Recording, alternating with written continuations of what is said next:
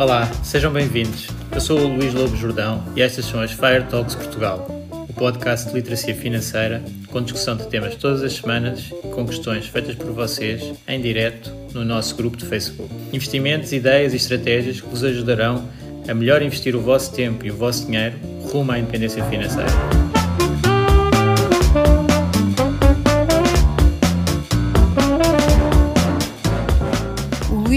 Jordão trabalha nos mercados financeiros há mais de 20 anos. É um analista financeiro certificado pelo CFA Institute, criou o maior fundo português de ações e é atualmente responsável pelos produtos Stoic na SGF. Todas as opiniões expressas pelo Luís e eventuais convidados são exclusivamente suas e não refletem a opinião da SGF ou do CFA Institute. São ideias à data de gravação e estão sujeitas a alterações. Todos os investimentos envolvem riscos. Este podcast tem um intuito meramente informativo e não deve ser tomado como base para decisões de investimento.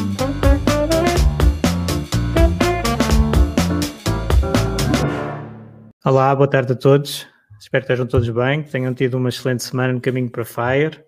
Hoje estamos a fazer o, o podcast e o live aqui um bocadinho mais cedo, quinta-feira, em vez de ser sábado, e à tarde, então, em vez de ser ao, ao meio-dia. Uh, porquê? Porque temos aqui um convidado muito especial, o Pedro Barata, do CFA. O CFA Instituto tem sido um tema que, que, se tem falado, há muitas pessoas que perguntam coisas sobre, sobre o CFA e ninguém é melhor para falar sobre o CFA Instituto que o Pedro, que é o diretor executivo do, da CFA Society Portugal. Olá Pedro, tudo bem? Olá Luís, Olha, antes de mais muito obrigado pelo convite, é, é uma enorme honra estar aqui a falar contigo e a falar sobre, sobre a CFA uh, eh, e sobre a certificação CFA, portanto muito obrigado. Obrigado por teres vindo. Já agora, o, o Pedro uh, começou a carreira na ESG como Risk Manager e Controller, não é? Uh, depois passaste pela DECO, a DECO é... de investimento, não é bem isso? Eu fui ver ao LinkedIn. Ok, mas pá, então não viste a parte lá de baixo, a parte mais antiga. Um, por acaso. Conta lá, como é que começaste? Apresenta-te. Uh, está bem, assim, muito rapidamente. Eu sou licenciado em Gestão pela Católica. Uh, comecei a trabalhar numa, numa, seguradora que já não existe, na Império, que na altura eram líderes de mercado. Bem, enquanto até na brincadeira eu entrei em setembro e aquilo era uma empresa líder de mercado, e passado três meses em dezembro deixaram de ser líderes para passarem a estar no quarto lugar. Portanto, aquilo foi. eu, não, eu não tive qualquer responsabilidade nisso, mas quer dizer, mas, como podem imaginar, foi um ambiente estranho.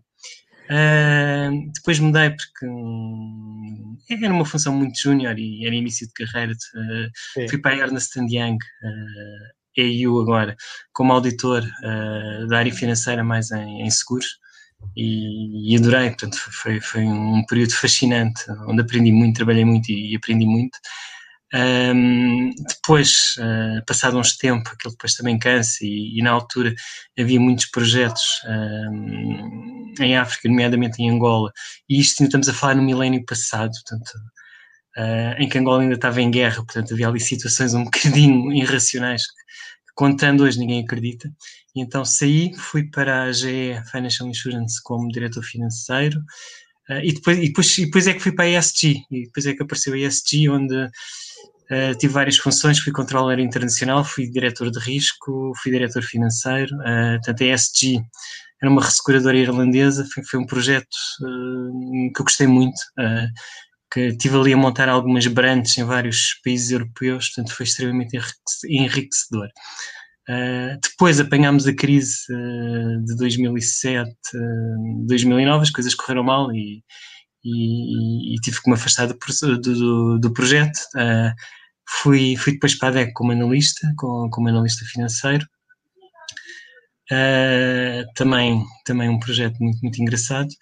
Uh, uh, pá, isto, depois agora tentando cortar, porque senão ficamos aqui o resto da tarde.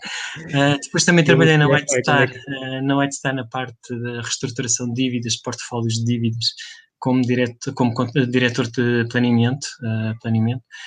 E, e finalmente vim uh, para o CFA Society de Portugal uh, como diretor executivo, trabalho a part-time e a outra part-time sou portfolio manager na, na ASC, que é uma pequena empresa de gestão, de gestão de ativos.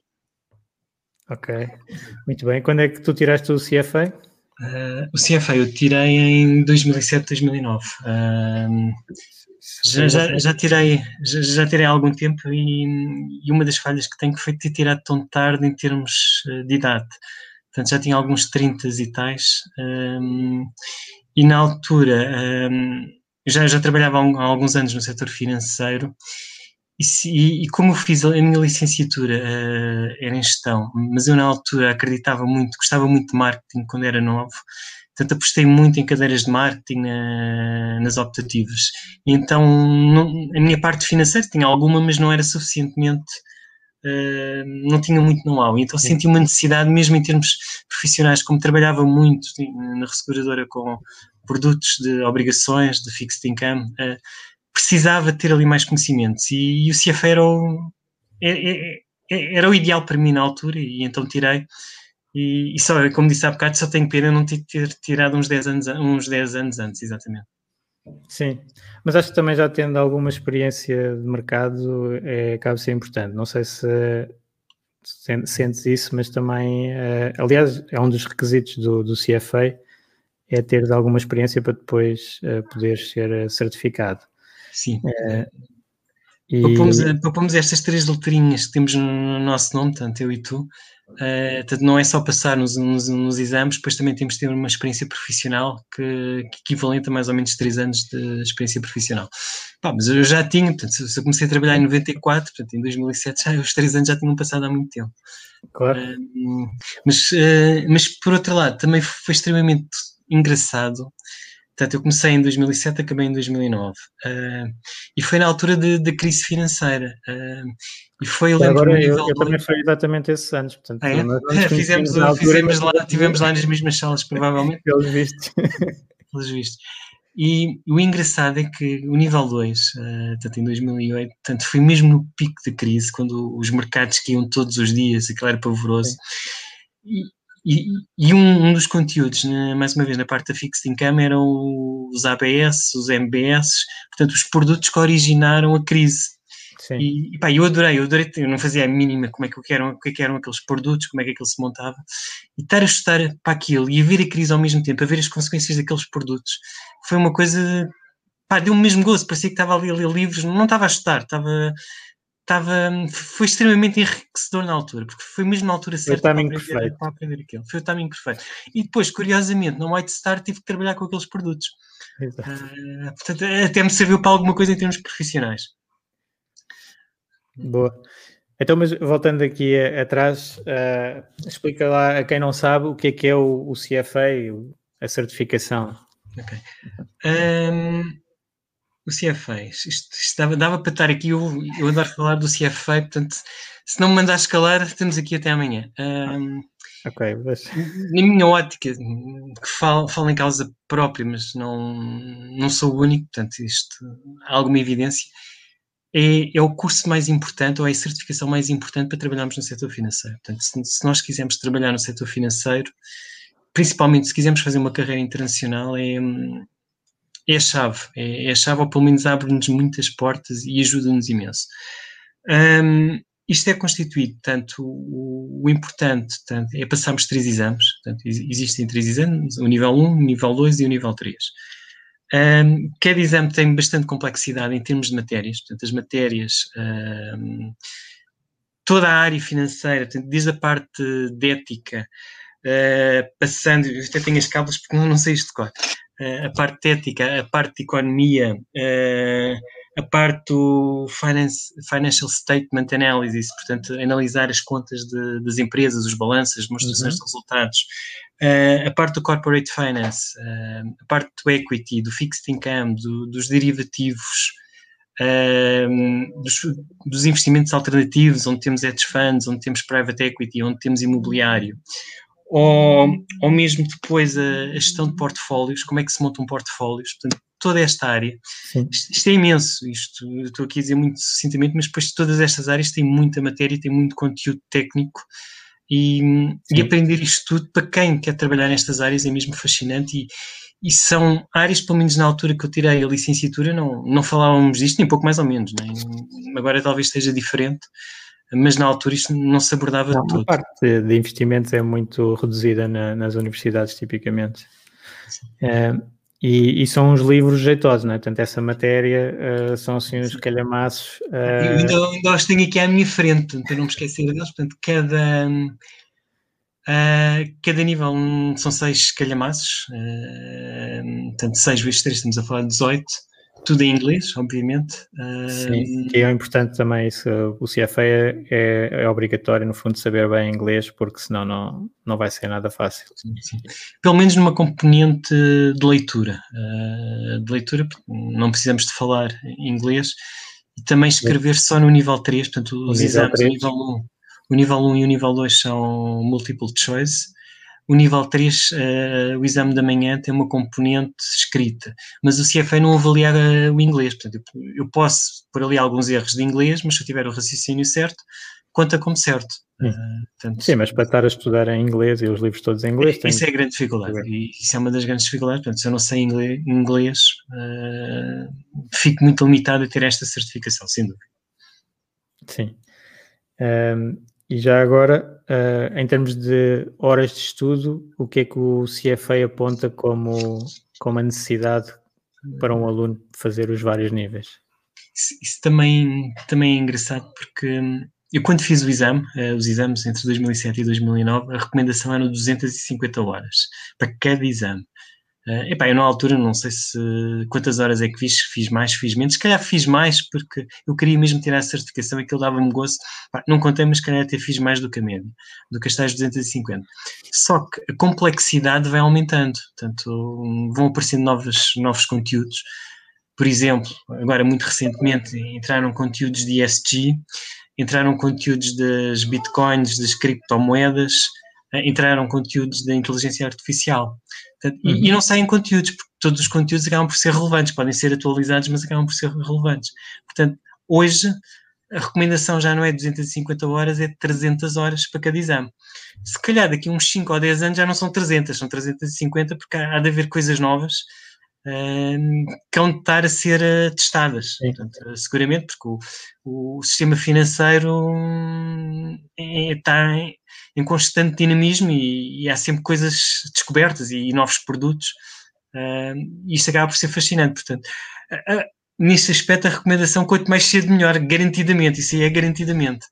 Eu, eu não me lembro de ter visto um único tema ser excluído do, dos conteúdos dos programas. Estão sempre a acrescentar isso também. Exatamente. se calhar vão tirando importância a alguns uh, produtos financeiros que deixam de Sim, ser. provavelmente se calhar, se calhar há alguns conteúdos que depois não são tão avaliados, mas fazem parte do programa, portanto podem, há sempre o risco de aparecerem nos exames. Não, uh... Já agora, uh, em termos do, do CFA, portanto, para, para as pessoas entrarem, eh, o que é que precisam de ter? Quando disse para entrar, para serem CFAs, não é? Sim, para, para se inscrever. Ah, para se inscreverem para o exame. Sim. Uh, uma coisa é inscreverem-se para o exame. Uh, inscreverem-se para o exame, quer dizer, uh, o CFA recomenda que, um, ou sejam pessoas que já tenham, ou estejam a estudar, ou estejam a completar uma licenciatura ou um mestrado, ou então que tenham alguma experiência profissional, mas não tem que ser na área, portanto, experiência profissional aponta para ter capacidade de trabalhar em equipa, para ter capacidade de comunicação, para ter um, capacidade de avaliação, de análise, portanto, e isto uh, pode ser em várias tarefas, não, não, okay. não, tem que ser na atividade financeira. Uh, portanto, se eu tiver estes skills, eu posso me inscrever. Depois tem aqui uma componente financeira que é o pagamento, uh, uhum. tem um custo. Sim. O custo, um, podemos falar do custo. Tens ideia do, do custo tem, atual? Tenho, tenho, tenho, claro. Se, está várias hipóteses, mas o valor mínimo uh, são 2.450 dólares, que são mais ou menos 2.100 euros. O, o que é que é este montante todo? Este montante todo engloba um, um custo de 450 dólares que é uh, que se paga uma única vez e, por, e, para fazer a inscrição, portanto é uma espécie de enrollment fee, é onde eu pago, pago, uma única vez estes 450 dólares e depois para cada exame, se eu me inscrever antecipadamente, porque quanto mais cedo eu me inscrever, uh, mais barato é o custo do exame. Portanto, é certo. a lógica do CFA Instituto.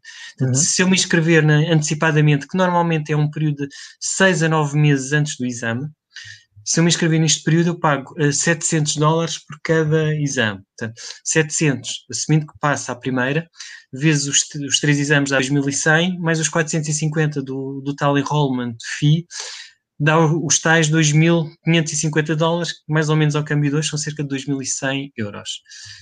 Um, isto ainda é um custo para a nossa realidade portuguesa, então, se eu for estudante ou relativamente alto. Portanto, e para compensar Sim, isso. também tem umas bolsas, não é? Era aí que eu ia chegar. Portanto, existem bolsas, uh, nomeadamente bolsas para quem tenha alguma dificuldade financeira. Se forem ao site do CFA Institute e procurarem scholarships, encontram lá uh, o que é que têm que fazer. Neste momento não estão ativas porque normalmente o período começa em setembro, vai de setembro mais ou menos a abril. e e, tem que fazer prova depois que, que tem, não tem condições financeiras ou quanto uhum. mais prova fizerem da incapacidade financeira ou da dificuldade financeira, mais fácil depois é a bolsa ser aprovada. Porque depois também há um, um número mínimo, um número máximo de bolsas e, e, as bolsas depois são atribuídas a quem demonstra ter mais dificuldades financeiras. Okay. Para além disso, existem bolsas para, para mulheres. Uh, porquê? Porque no setor uh, financeiro, infelizmente, uh, o rácio de homens é muito superior às mulheres, portanto, há uma procura de incentivar uh, mais mulheres a trabalharem neste setor. E o CFA tem essa política. Paralelamente, há algumas universidades em Portugal que têm programas de afiliação com, a, com o CFA Instituto que também oferecem bolsas para os seus estudantes, mas aí a responsabilidade da atribuição das bolsas é do, da própria universidade. Ok. Por acaso aí também é um tema importante que, que normalmente me perguntam, é há sempre a questão do CFA ou MBA, ou agora CFA ou mestrado em finanças também. Uh, o que é que tu respondes a essa, essa pergunta? Não, a, a primeira questão, quer dizer, o facto da pessoa querer ter literacia é sempre bom, é sempre benéfico, independentemente de ser o CFA, de ser um mestrado, de ser um MBA, é sempre valor e, e provavelmente depois terá frutos na sua carreira profissional mais tarde. Aí é garantidamente. Portanto, uh, as vantagens do CFA uh, face ao mestrado, uh, há, há, duas coisas. o mestrado, ou face ao mestrado, não, face ao MBA, desculpa, depois já vamos lá ao mestrado. Face ao, ao, MBA, ao MBA, há duas situações. Uma é, o CFA é muito mais barato ponto. Um bom MBA numa grande universidade americana ou mesmo europeia, no mínimo gasta 80, 80 mil euros. Se depois mais alojamentos, se calhar vou aos cento e muitos e por aí fora. Uh, e também obriga uma coisa, obriga a não trabalhar durante um ou dois anos para estar exclusivamente para o MBA. O CFA não, o CFA eu posso estar a trabalhar e estar a estudar. É uma questão de ser disciplinado, é duro, é. Nós, por acaso, ainda não, ainda não, referimos isso explicitamente, mas o, o CFA é, é, estudo autónomo, portanto, não há aulas feitas por ninguém, nem em nenhum sítio, cada um estuda por si. Uh, pois há, há, algumas empresas que fazem formação, mas isso é à parte. Uh, aqui o CFA, eu pelo menos fiz tudo sozinho a estudar a, a em casa, tu também, também provavelmente. Também eu, mas isso depois depende de cada um. É e existe como, como, como, como disseste bem, Uh, existem entidades depois que dão cursos de preparação uh, para os exames, mas pronto, mas isso depois tem um custo à parte e, e é uma relação que, que o CFA não tem nada a ver com isso.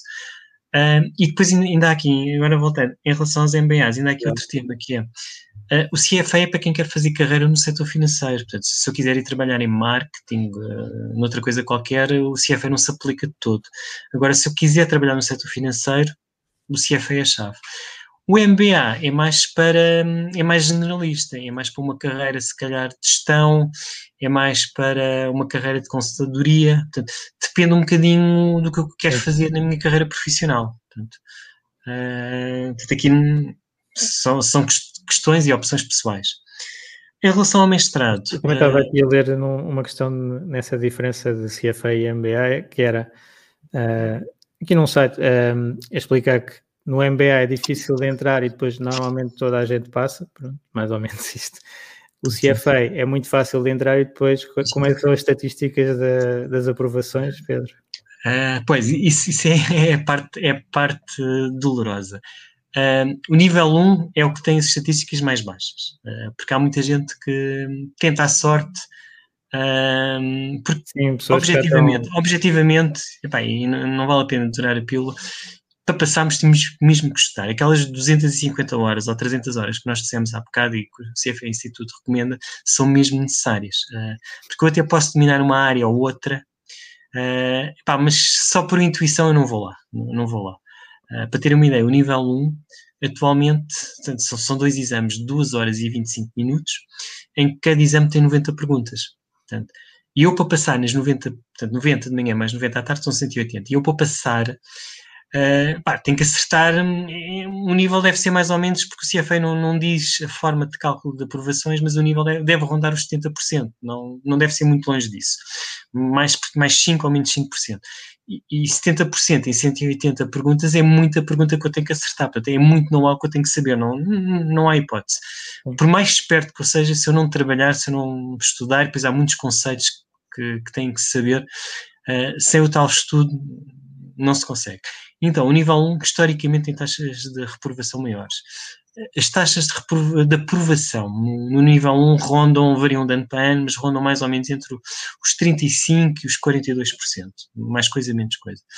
Depois o nível 2 já, já tem uh, uma, uma, taxa de porcentagem, se calhar já ronda as aprovações dos 40%, e o nível 3 já, já há antes que já chega aos 50%, porque já, já quase que chega aos 50%, porque é, é tal coisa, se eu já, já me esforcei dois anos, só falta mais um. Portanto, é, é, é um, Agora, é um pequeno esforço adicional. Força. É difícil, mas uh, também é uma, uma questão interessante que eu nunca tinha visto e acho que ainda não, ainda não vi um curso que seja deste método de, de avaliação do CFA que a pessoa não sabe qual é que é a percentagem que tem que ter para passar. Sim. Porquê? Porque eles fazem um bocado como os mercados financeiros. É, é sempre tudo em relação à média. Uh, portanto, tens, que bater, tens, que bater, mais ou menos o, os teus pares, digamos assim, nas respostas. E se um ano, por exemplo, tiver uma porcentagem muito alta, toda a gente, pronto, o teste era mais fácil, isso não garante a aprovação, porque vão sempre passar só uma franja do, dos candidatos. É, exatamente, é por isso que não, não se sabe exatamente o número de perguntas que se, que se tem de responder. E, e depois também varia muito com a qualidade dos candidatos em, em, todos os anos. Portanto, há ali uma incerteza, mas quer dizer, se uma pessoa estiver no estiver bem preparada, quer dizer, acaba por passar também. Não, sim, sim também claro. não é um, um bicho-papão, não é? Sim, claro. Uh, e depois de, de passar, ah, mas, mas ainda, ainda voltando à tua pergunta, porque eu expliquei do MBA, mas não expliquei sim, dos mestrados.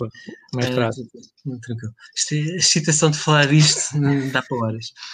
Um, em relação aos mestrados, um, por exemplo, em Portugal, uh, como eu falei há, há, pouco, há algumas universidades que têm programas de afiliação ao CFA. E para, para serem afiliadas, significa que nos mestrados têm que ter conteúdos uh, do programa CFA. Portanto, há aqui algumas há aqui alguns cursos que, pelo menos o nível 1, uh, eh, os conteúdos são muito idênticos. São muito idênticos. Agora, uh, aquilo é a grande diferença. O, entre ter um, um, mestrado numa universidade ou ter a certificação CFA, epá, a certificação CFA dá muito mais valor e abre muito mais portas. Ponto. Uh, eu, como, disse há bocado, tenho a licenciatura na Católica que tenho muito orgulho nisso e a certificação CFA.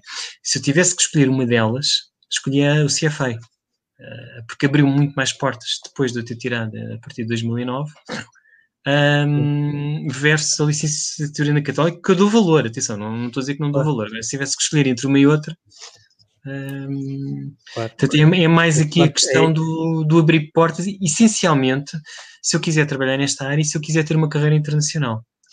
Sim, eu também notei muito isso. Uh, portanto, quando nós vamos contactar alguém uh, e, e, apresentamos a certificação CFA, é muito valorizado, portanto, Não, uh, internacionalmente.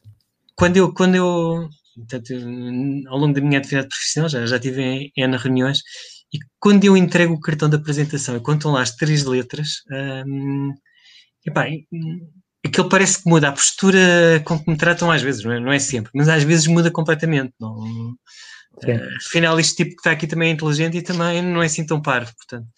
Uh, e, pá, pá, isto, isto, acontece mesmo, isto é incrível, mas acontece mesmo. Boa. Uh, e também aqui na parte do CFA convém falar que o curso acaba por não acabar, ou a certificação não acaba no momento em que fazemos o, a aprovação do terceiro exame, não é? Conta lá o que é que acontece depois, Pedro. Sim, ok. Uh, o que é que acontece? Portanto, eu, eu depois para ser CFA tenho que passar os três níveis, uh, tenho que ter pelo menos os tais três anos de experiência profissional ou, ou 3 mil horas que têm que ser feitas em três anos mas como eu disse, não, não tem que ser na especifica, especificamente na atividade financeira, mas tem que ter aqueles tais requisitos de, de trabalhar em equipa, de comunicação empresarial, de analytic skills, uh, portanto, alguns requisitos que pá, para quem trabalha em equipa, Sim. em multinacionais, uh, não é muito difícil de os ter.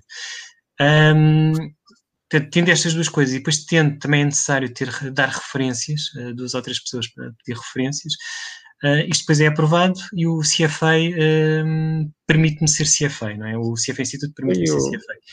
Um, ehm, o código, o código.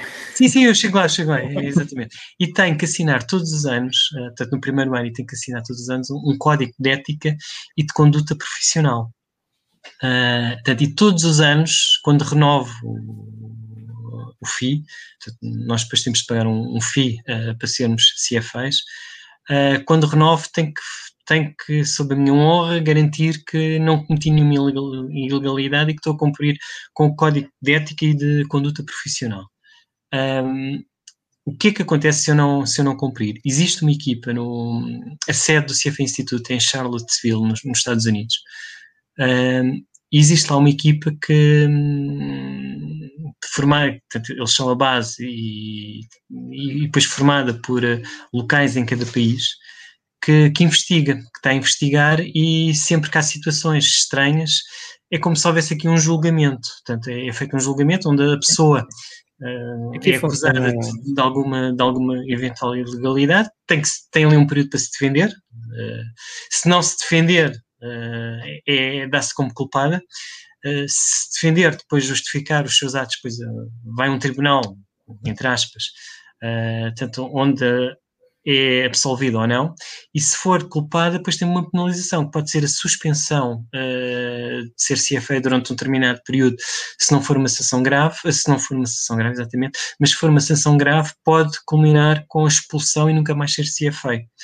E, e este código de conduta não é só em termos profissionais, é também na minha atividade do dia a dia. Uh, isto pode parecer estranho, mas uh, um caso recente uh, de um CFA americano que foi acusado de um, sex attack, portanto, não sei bem, não diria que seja uma violação, mas foi ali qualquer coisa um bocado estranha, que foi, foi condenado em tribunal e logo a seguir o CFA Instituto expulsou, ponto. E isto não tem nada a ver com a atividade profissional. O código de ética Baseia-se, já agora falo aqui um bocadinho, baseia-se em sete princípios. Sim. Portanto, o primeiro é o profissionalismo, o segundo é a integridade de atuação nos mercados de capitais, o terceiro são deveres perante os clientes, por exemplo, o ser a lealdade para com os clientes acima de tudo.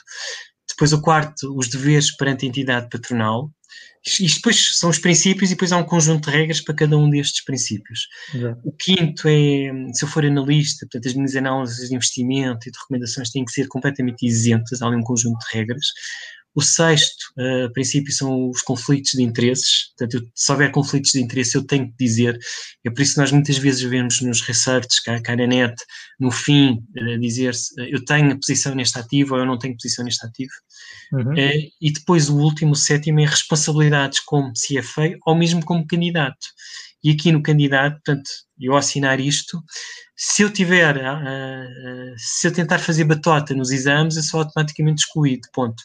Sim, ah, claro. se for apanhado, obviamente, é? uh, claro. mas também há formas de apanhar. Uh, portanto, isto, acima de tudo, um, um dos, uma das palavras mais importantes do CFA Instituto é a ética. E, e no setor financeiro, a ética e a integridade vale muito. Portanto, se eu perder a minha integridade, a minha carreira acabou naquele momento. Não, não há hipótese de recuperar isto. De modo que isto vale muito para quem trabalhar aqui, porque, porque é a minha palavra que conta, é o meu profissionalismo e, e tenho que cumprir com estes princípios. e se não o fizer, quer dizer, se não o fizer, arrisco-me as pessoas a deixarem de confiar em mim e, e acabou-se a carreira, não, não há hipótese, porque isto, isto setor financeiro depende muito. Uh, a honestidade, se eu perco a minha honestidade e se as pessoas deixam de acreditar em mim, quer dizer, não perco o meu valor todo, não, não há hipótese, não há hipótese. E outra coisa, uh, também, uh, o CFA Instituto, aquilo que, uh, que eu tive a explicar, o, o, o, tal departamento que eles têm, eles, independente de, de, eu ser júnior, de eu ser CFA e ser júnior, ou de eu ser CFA, ou de eu ter uma posição bastante sénior, ser CFO de uma empresa ou por aí fora. Muito recentemente, um presidente de uma, de uma, de uma sociedade europeia foi suspenso porque fez uma fraude. Uh, portanto, isto indica bem um, que não há, não há uns que são, têm privilégios. Portanto, ninguém tem privilégios, todos temos que cumprir com o código. Sim, aqui no fundo o CFA o que tenta fazer é quase como se fosse uma ordem, não é? Portanto, não, para, transformar, uh, no fundo, uh, aqui este negócio de investimentos numa profissão. Portanto, era a ideia do, do Benjamin Graham que, que fundou uh, o que veio dar origem ao CFA. O Benjamin Graham era o professor do, do Warren Buffett e um dos analistas financeiros mais conhecidos de sempre. e em Nova York fez uma sociedade uh, de analistas financeiros que, com esta base de conhecimento, portanto, nós temos o, o curso muito bem estruturado, até deu origem a programas de mestrado que vão muito na linha do, do curso do CFA, pelo menos do início, uh, e depois ter uma grande componente de ética e de autorregulação do, dos profissionais. Portanto, ninguém quer dentro do CFA que exista mau comportamento de outros profissionais e, portanto, toda a gente dá imensa importância uh, a esta área do, do CFA de controle da, da componente ética de, dos analistas. Uh, e depois transforma também aqui já agora uma questão que é o custo que há bocado estás a falar. Provavelmente o CFA nunca se vai aproximar desses MBAs mais caros, mas o CFA cobra anualmente, portanto é um custo anual como uma ordem também, como se tem normalmente nas ordens. Quer dizer, é, mas é um valor mais, mais baixo. Portanto, estamos a falar Aí é... uh, aproximadamente 300 e 320 dólares uh, entre o FII uh, para o CFA Instituto e o FII para a sociedade local.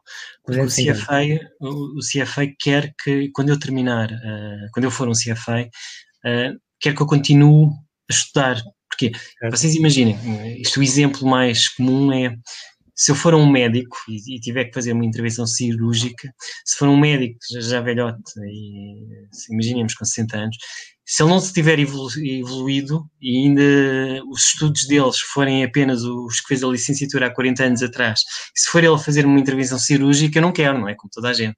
Porque, Sim. obviamente, há progresso, há evolução. E aqui é exatamente a mesma coisa. Aqui no setor financeiro há sempre novas ideias, há evoluções e há, e há aprendizagem. Portanto, nós todos os anos Uh, o CFA recomenda um conjunto de horas de estudo, que é o Continuing Education. Ainda não é obrigatório, mas uh, está-se a tentar que isto se torne obrigatório e provavelmente vai ser, será numa questão de tempo, é, é mais uh, saber quando é que será obrigatório. Portanto, e recomenda-se que haja aqui um, um, continuação de estudos, portanto, para fazer os updates necessários.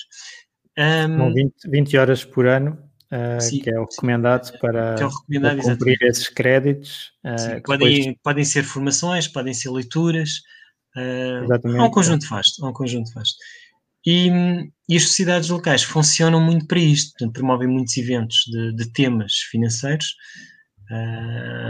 portanto, como a nossa, e, Portanto, e, e, a ideia, para além do, do, dos temas financeiros, a ideia também é promover o networking uh, para os membros e para os profissionais do setor financeiro. Portanto, nós fazemos muitos eventos e também promover um bocado a gestão de carreira dos membros. Portanto, nós fazemos eventos de gestão de carreira com headhunters, com responsáveis de recrutamento, firmas de recrutamento.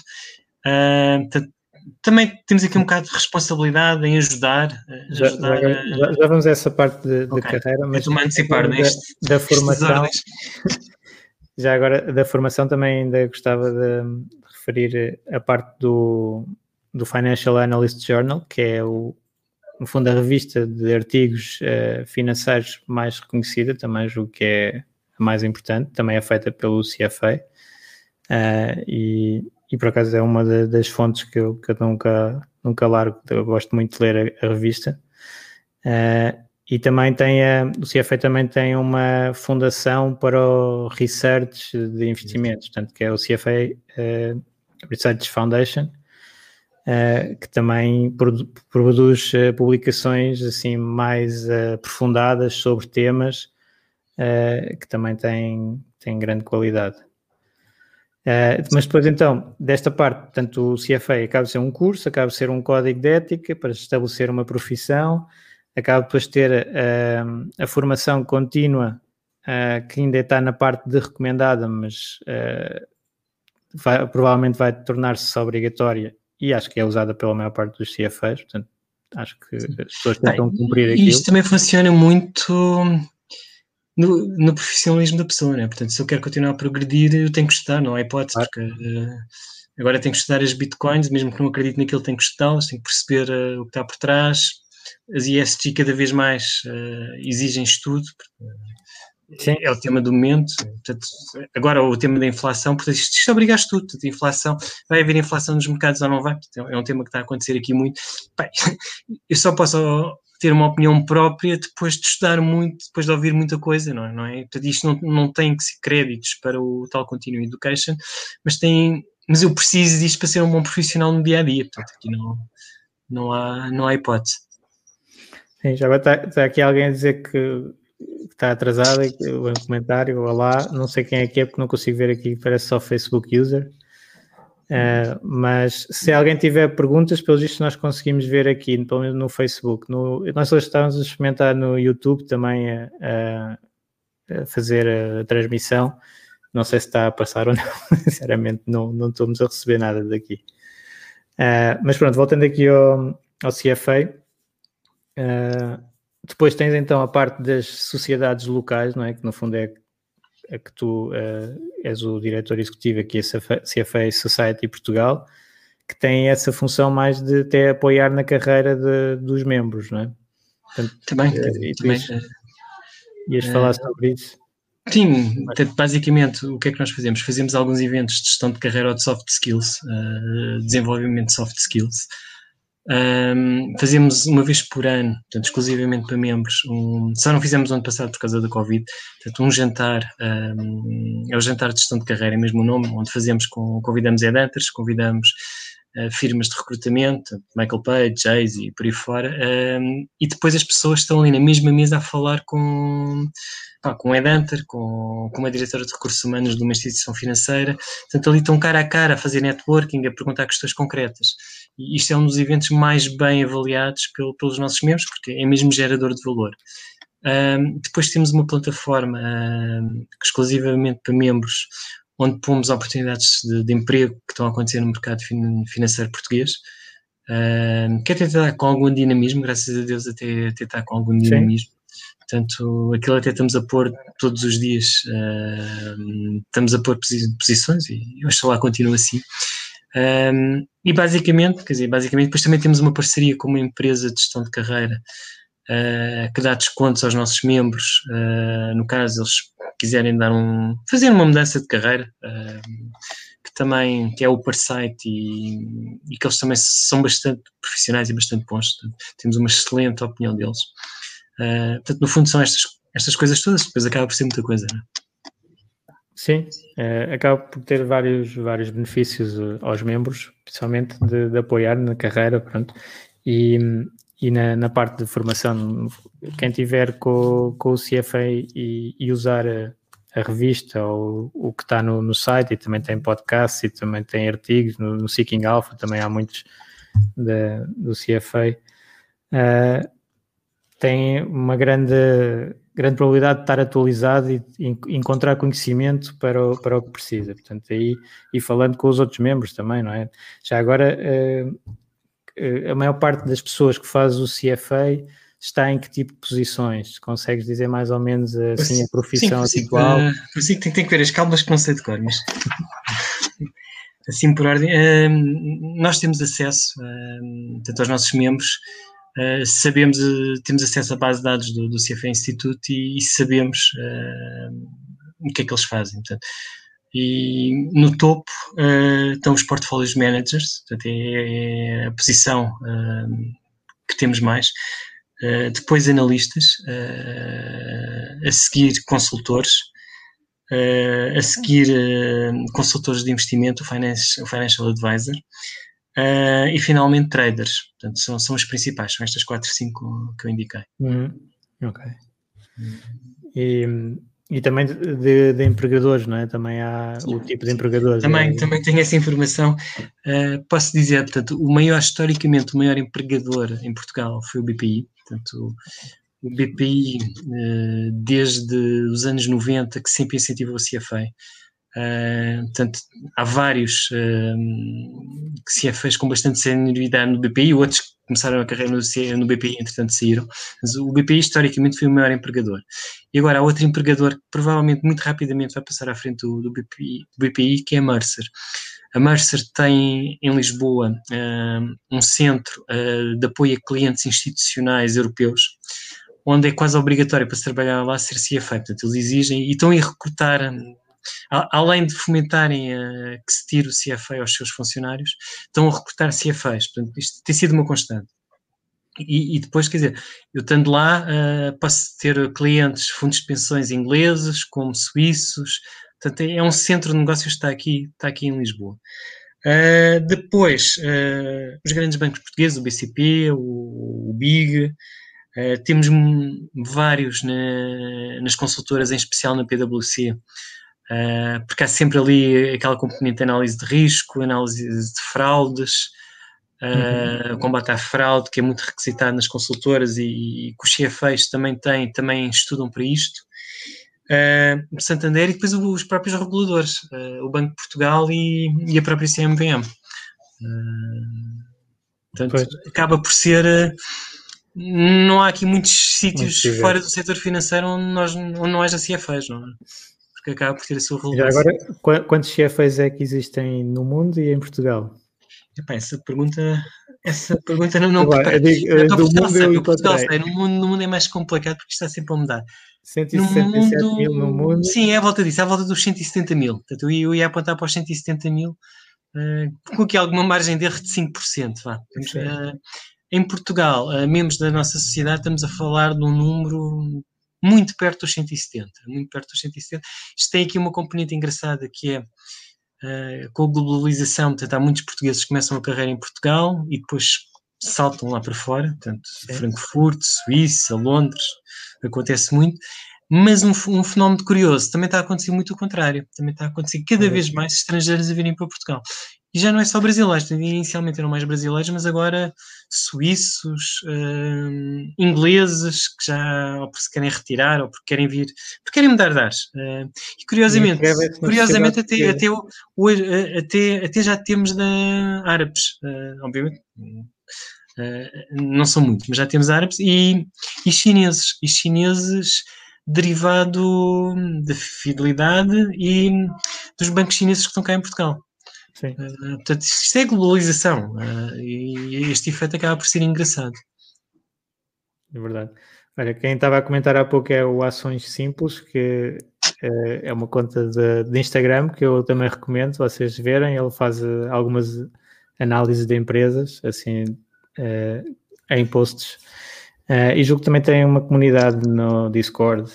Portanto, depois não sei se há alguma dúvida sobre o CFA. É uma pessoa que certamente se interessa por, eh, por análise financeira. uh, mas vamos falando, entanto, pode ser que apareça alguma dúvida. Uh, em termos do. Tu há bocado falaste que estavas a tirar o curso mesmo na, no pico da, da crise e com os CDS e e todas essas siglas a, a arrebentar e que deu, deu jeito nessa altura. E para ti, como investidor, achas que o CFA também te ajudou como investidor particular? Aí um, pode ter ajudado, mas indiretamente. Portanto, eu quando, quando comecei o curso em 2007, eu já investia há muito tempo. Portanto, já tinha feito aqueles erros principiantes há muito tempo, já tinha aprendido muitas lições. Um, portanto, a aprendizagem indireta foi mais ter conhecido novos produtos. Portanto, desenvolvi muita competência um, na competente obrigações, uh, que depois usei para, para investir. Uh, quando, houve, quando houve ali, mais ou menos em 2011, 2012, houve ali umas oportunidades no mercado português, Sim. com umas ilhas fantásticas, com, com, coisas fantásticas, quase uma vez na vida, que aquilo foi mesmo aproveitar. E, portanto, indiretamente, quer dizer, um, obrigou-me também a ser mais racional, que se calhar eu já, já era, porque já tinha cometido aqueles erros. Portanto, os meus grandes erros, se calhar foram para aí em 99, 2000, portanto, já, aquela fase de aprendizagem já, já tinha tido. Já tinha tido. Foi mais, se calhar, o racional e o, o ter um espírito, um, obrigar-me a ter decisões racionais e não emotivas, e acima de tudo, o descobrir novos produtos, o, o estudar novos produtos. Uh, dei o exemplo do Fixed Income, que foi o, onde eu não tinha competências, ou tinha poucas competências, o perceber as yields, as durations, uh, os spreads, uh, foi extremamente benéfico uh, nesse aspecto. Sim. Pois, aquilo também abre um bocadinho os horizontes, porque a pessoa é obrigada a, a, sair das suas áreas dentro do que estava a investir, não é? Eu, por exemplo, também estava sempre fiz a carreira no lado de ações e depois o CFA obriga-nos a fazer, a falar, no fundo, a perceber desses, desses vários instrumentos financeiros que nunca tinha lidado, não é? Profissionalmente. Uh, sem dúvida. Um, por exemplo, no, real estate, no, no imobiliário, as met, determinadas métricas que eu nunca tinha pensado na vida uh, e que fazem todo o sentido e comecei a usá-los no meu caso, por exemplo, nos derivativos, eu já fazia muitas opções, portanto, as opções até foi daquelas, daquelas matérias que eu praticamente nem tive que gostar, porque já fazia aquilo muito.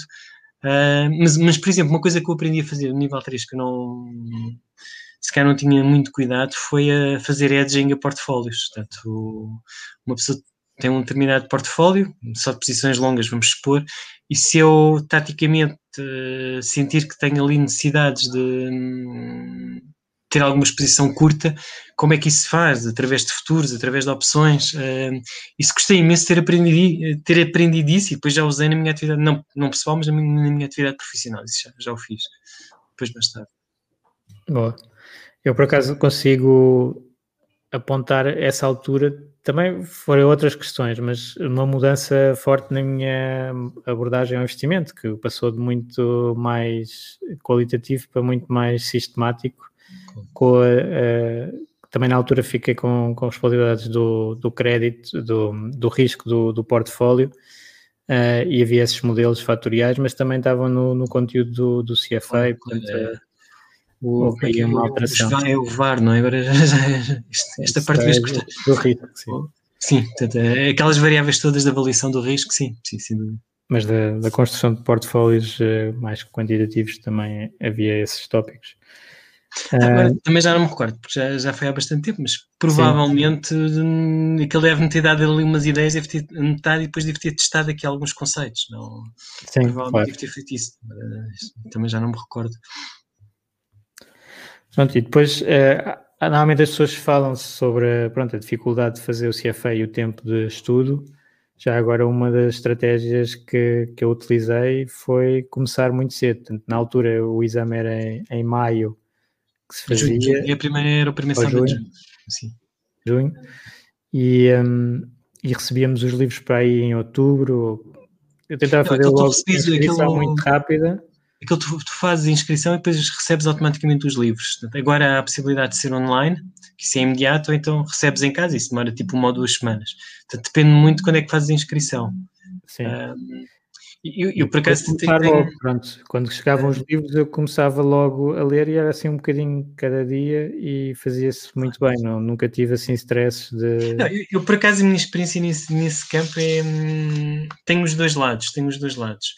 Um, portanto, eu fiz o nível 1 em dezembro, uh, porque isto agora mudou tudo, depois eu já posso explicar, mas na altura uh, era possível fazer o nível 1 em junho e dezembro. E depois Sim. o nível 2 e o nível 3 era só em junho, não havia outra hipótese. E então, eu decidi fazer o nível 1 em dezembro. Uh, portanto, estudei para o nível 1, isso foi tranquilo. Mas depois, a nota do exame só saía em final de janeiro. Uh, eu passei, portanto, e só no, mas só começo a estudar para o nível 2 se passar, não é? Obviamente, uma pessoa não estar ali a, a estudar. E ainda por cima, como é o nível 1 e como eu já não estudava há muito tempo, um, bem, não tinha muita certeza se o exame tinha corrido bem ou mal, porque, porque pá, aquilo na altura eram, um, eram 120 perguntas cada, uh, de manhã e mais 120 à tarde, eram 240 perguntas. Eu sei que no dia a seguir sonhei, sonhei com perguntas que eu tinha falhado estupidamente. Uh, mas não tinha percepção de quantas é que tinha acertado ou de quantas é que precisava para passar. Portanto, há aquela incerteza, ainda para mais porque já, já não estudava há muitos anos. Portanto, não sabia se ia passar ou não. Portanto, o, o, a minha perspectiva foi: se eu passar, eu vou inscrever-me para o nível 2 e começo a estudar. Acho que toda a gente fazia isso. E como como uh, o nível 2, portanto, uh, aliás, a aprovação foi, comunicação foi em final de janeiro, eu inscrevi-me no final de janeiro. E o exame depois era no início de junho. Isto parece muito tempo, mas não é. Quando a pessoa está a trabalhar, isto foi dramático. É, ainda para mais, é mais. Foi dramático, foi horrível, foi horrível.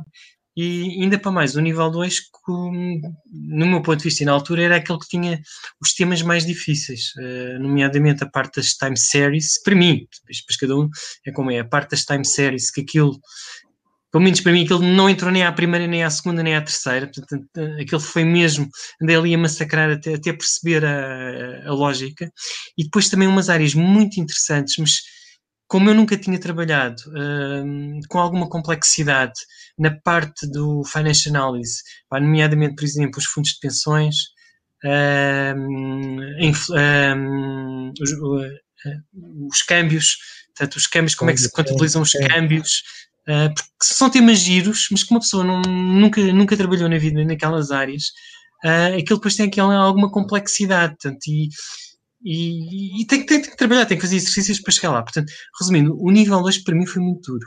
Foi muito duro porque uma pessoa a trabalhar um, naqueles quatro meses aquilo foi muito dramático, ainda para mais com, com temas que não estava nada confortável.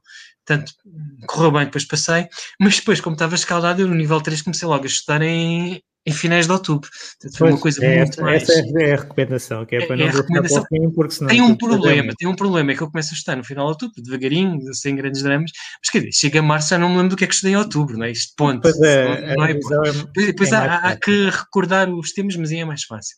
Mas claramente mas, olha, preferi, preferi e, e o nível 3, quer dizer, estava tão confiante, foi o único foi o único exame dos três que, quando eu acabei, tinha a certeza que tinha passado, não, não vi hipótese. Estava tá, mesmo confiante, estava bem preparado. E, enquanto o nível 2, aquilo, ui, ui, aquilo foi, foi aflitivo, foi aflitivo.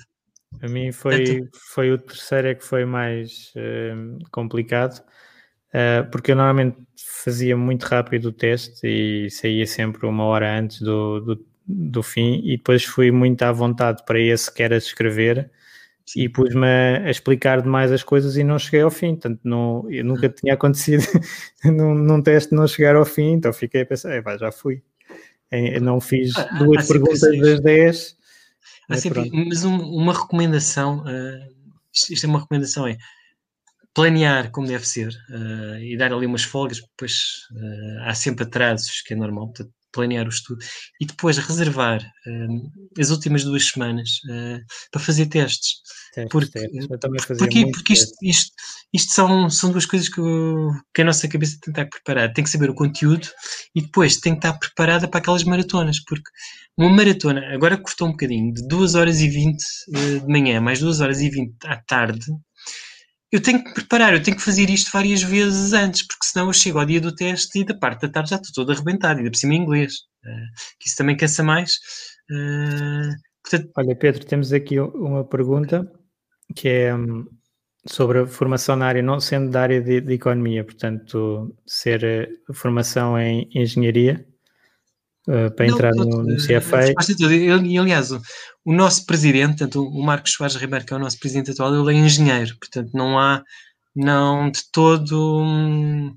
Portanto, a ideia é mais uh, eu ter um, uma licenciatura ou um mestrado na perspectiva que eu tenho uma componente educacional. Uh, até podia ser uh, psicólogo ou uma área de, de saúde ou, ou, outra.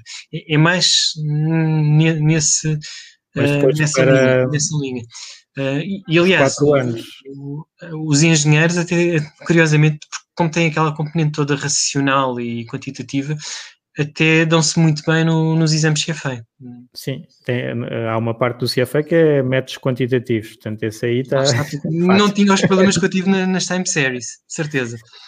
Uh, mas, uh, e aqui uh, a pessoa do, do Ações Simples já também conhece bem as empresas e tem muito interesse na área financeira, portanto, depois o curso será, será bastante acessível para, para fazer isso. Depois a parte da experiência profissional para ter mesmo a designação CFA é que não sei, não é? Como é que dos Lá quatro está, tem que estar, tem que estar Agora relacionado com investimentos. Também foi alterado, houve aqui várias alterações, são, são três anos. Um, e, e, o que o CFA, contrariamente ao que as pessoas pensam, não tem que ser na área financeira. Portanto, fica o que eu disse há bocado, foi mais estar habituado a trabalhar num espírito de grupo, portanto, foi, foi hum. aquelas okay. quatro ou cinco regras que, que eu indiquei.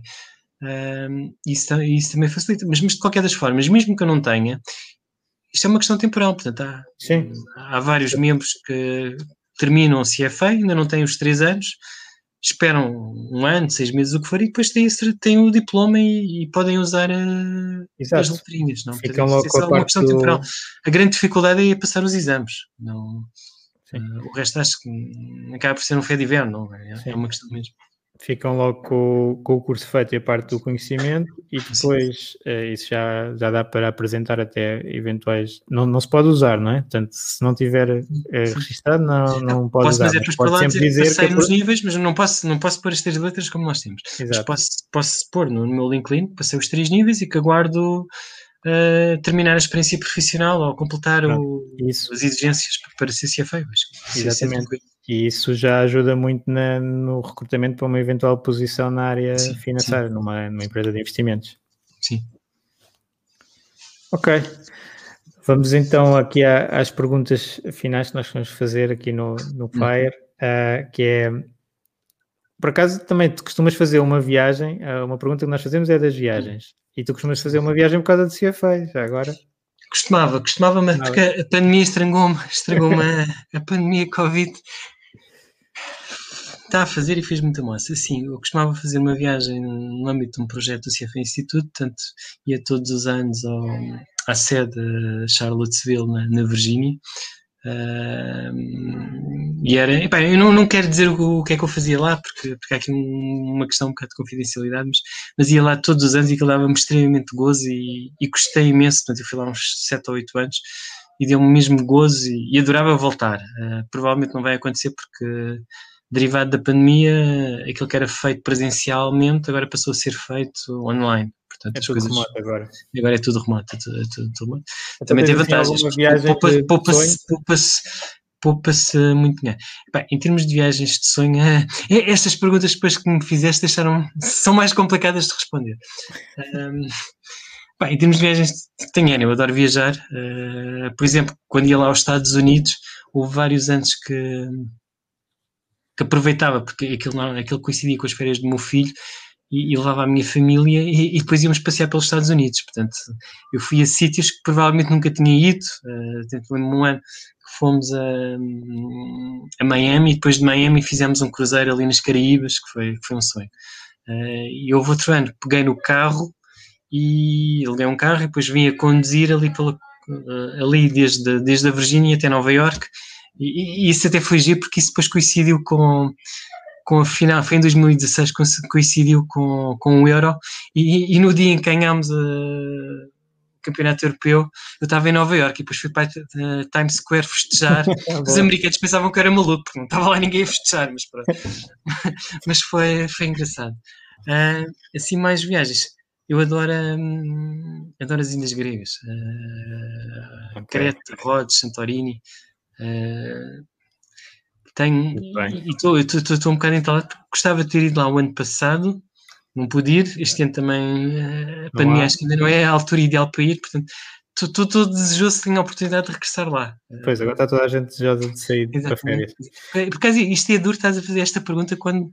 Eu, no meu caso, já há mais de um ano que não saio de Portugal, portanto, isto é, é, esta é para, para saltar da janela a seguir, não é? Não, não. É. Então, e recursos que tu recomendes, tipo livros? Uh... Eu olhar, eu vou pescar o livro, eu adoro estes livros, eu vou pescar, dá-me só 30 segundos.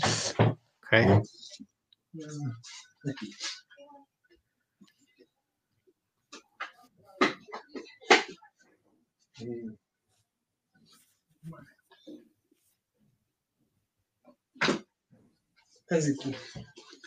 Ok, eu acho que posso ah, para parar. Isto são. Não, eu já te a falar. Isto são quatro livros. Do... Ah, Conseguem ver? Já, isto é um dos livros, isto são quatro.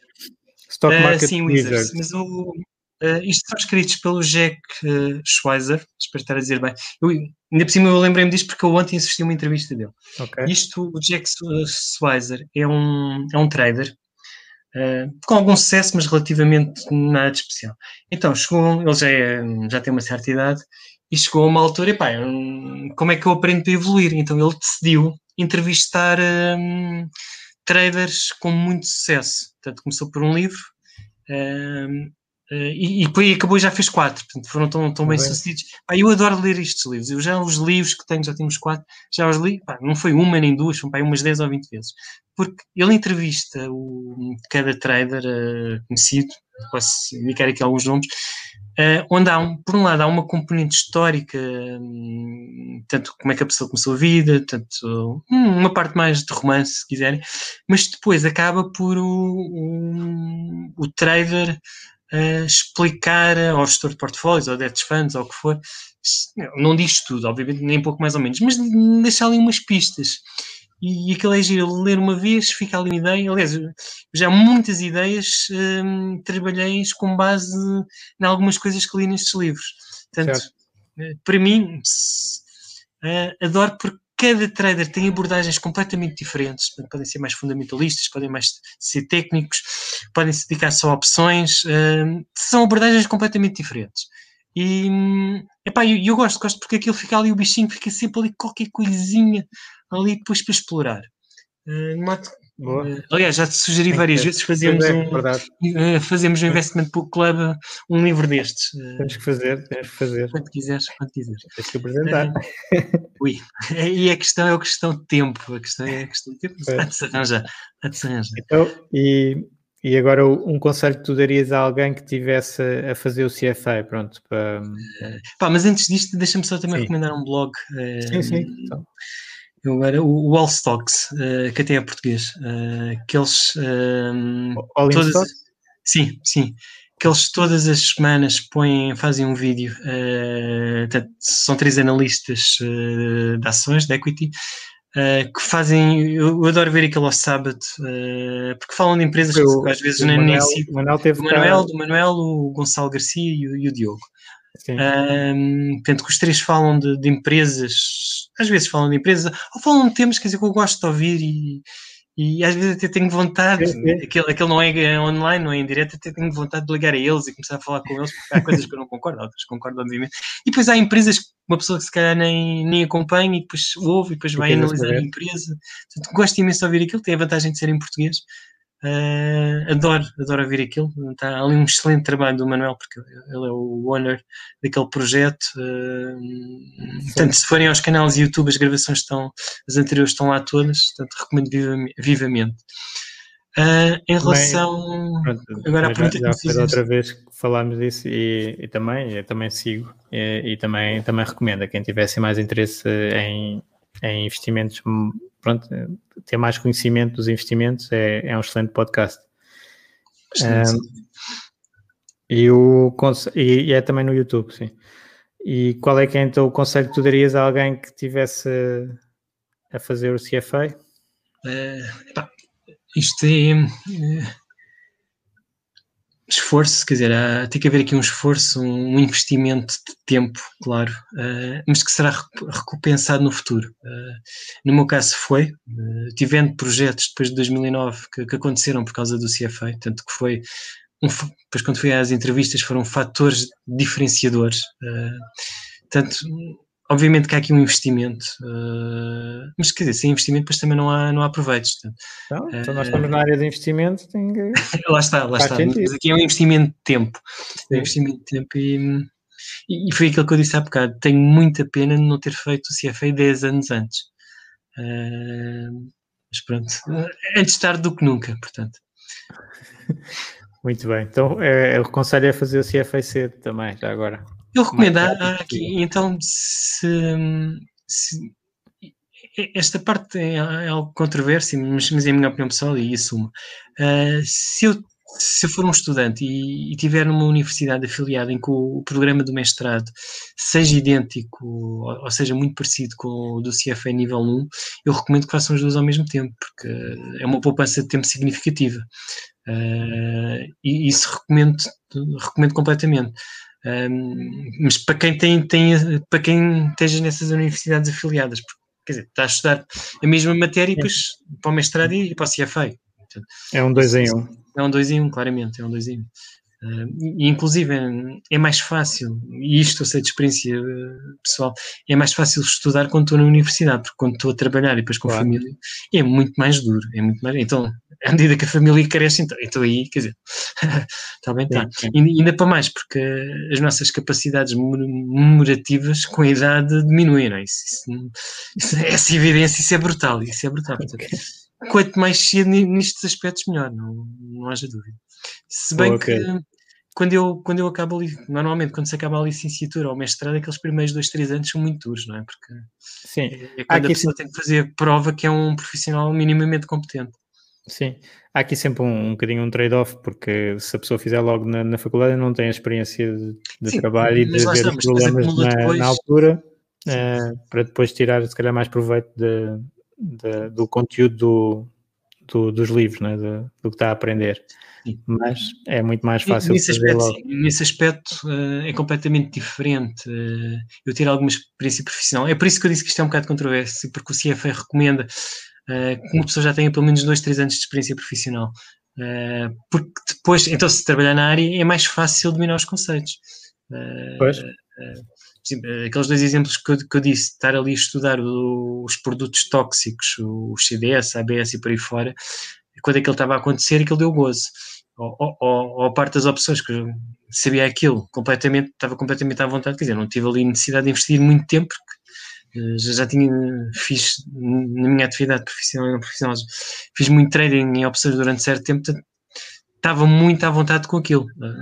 Não posso, mas é depois ter muita confiança por causa disso, né? Claro. Há ali garantir que, que a vontade não é excesso de confiança. Mas isso, obviamente, são facilitadores, obviamente, isso, isso não há dúvida. Boa, Pedro. Olha, já passamos uma hora. É? Já, já despachar. já passamos é, uma é hora. É aquilo que eu digo, eu estava aqui até amanhã. Né? Eu gosto mesmo de é, falar disto.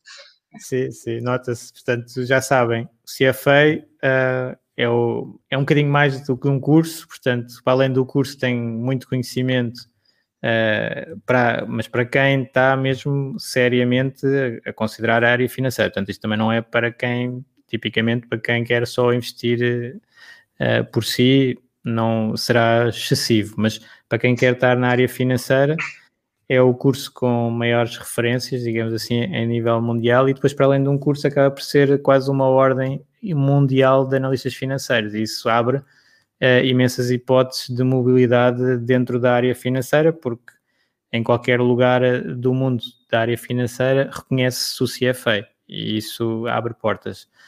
Uh, e depois tem aquele conteúdo de, uh, de formação contínua, portanto, pode-se continuar a aprender com o CFA uh, e também tem essa parte do custo, também tem um custo contínuo. passado a aprovação, continua-se uh, a de ser membro a pagar a, pagar a, pagar a cota. Portanto, uh, mas, mas, bem, que... mas também, depois também tens acesso a, a conteúdos exclusivos técnicos. É? Exatamente. Isso, isso, também tens acesso, que isso também é muito útil. Não, não é pagar por pagar, há ali também. Claro. Porque, dizer, porque isto é uma estrutura é, que tem para a comunidade, é, é, é, é, tipo a ordem, pronto. Exatamente, exatamente. Tem, tem eventos próprios e tudo. Sim, sim. Uh, portanto, Espero que este conteúdo sobre o CFA ajude aqui algumas pessoas que estejam na dúvida sobre se uh, vão fazer ou não. Uh, e se quiserem falar connosco com dúvidas mais concretas uh, posteriormente, contactem-nos. Sim, podem. Eu posso deixar aqui o e-mail. Depois deixem então lá nos comentários do, tá do tá grupo tá o teu, o teu e terei todo o gosto de responder às perguntas. terei todo o gosto. Obrigado, Pedro. Obrigado, foi um prazer ter-me convidado, gostei imenso. Hum, até a próxima. Obrigado, até a próxima. Obrigado por ouvires. Junta-te à discussão através do grupo Fire Talks Portugal no Facebook e não te esqueças de ver a descrição onde poderás encontrar mais informações. Até à próxima!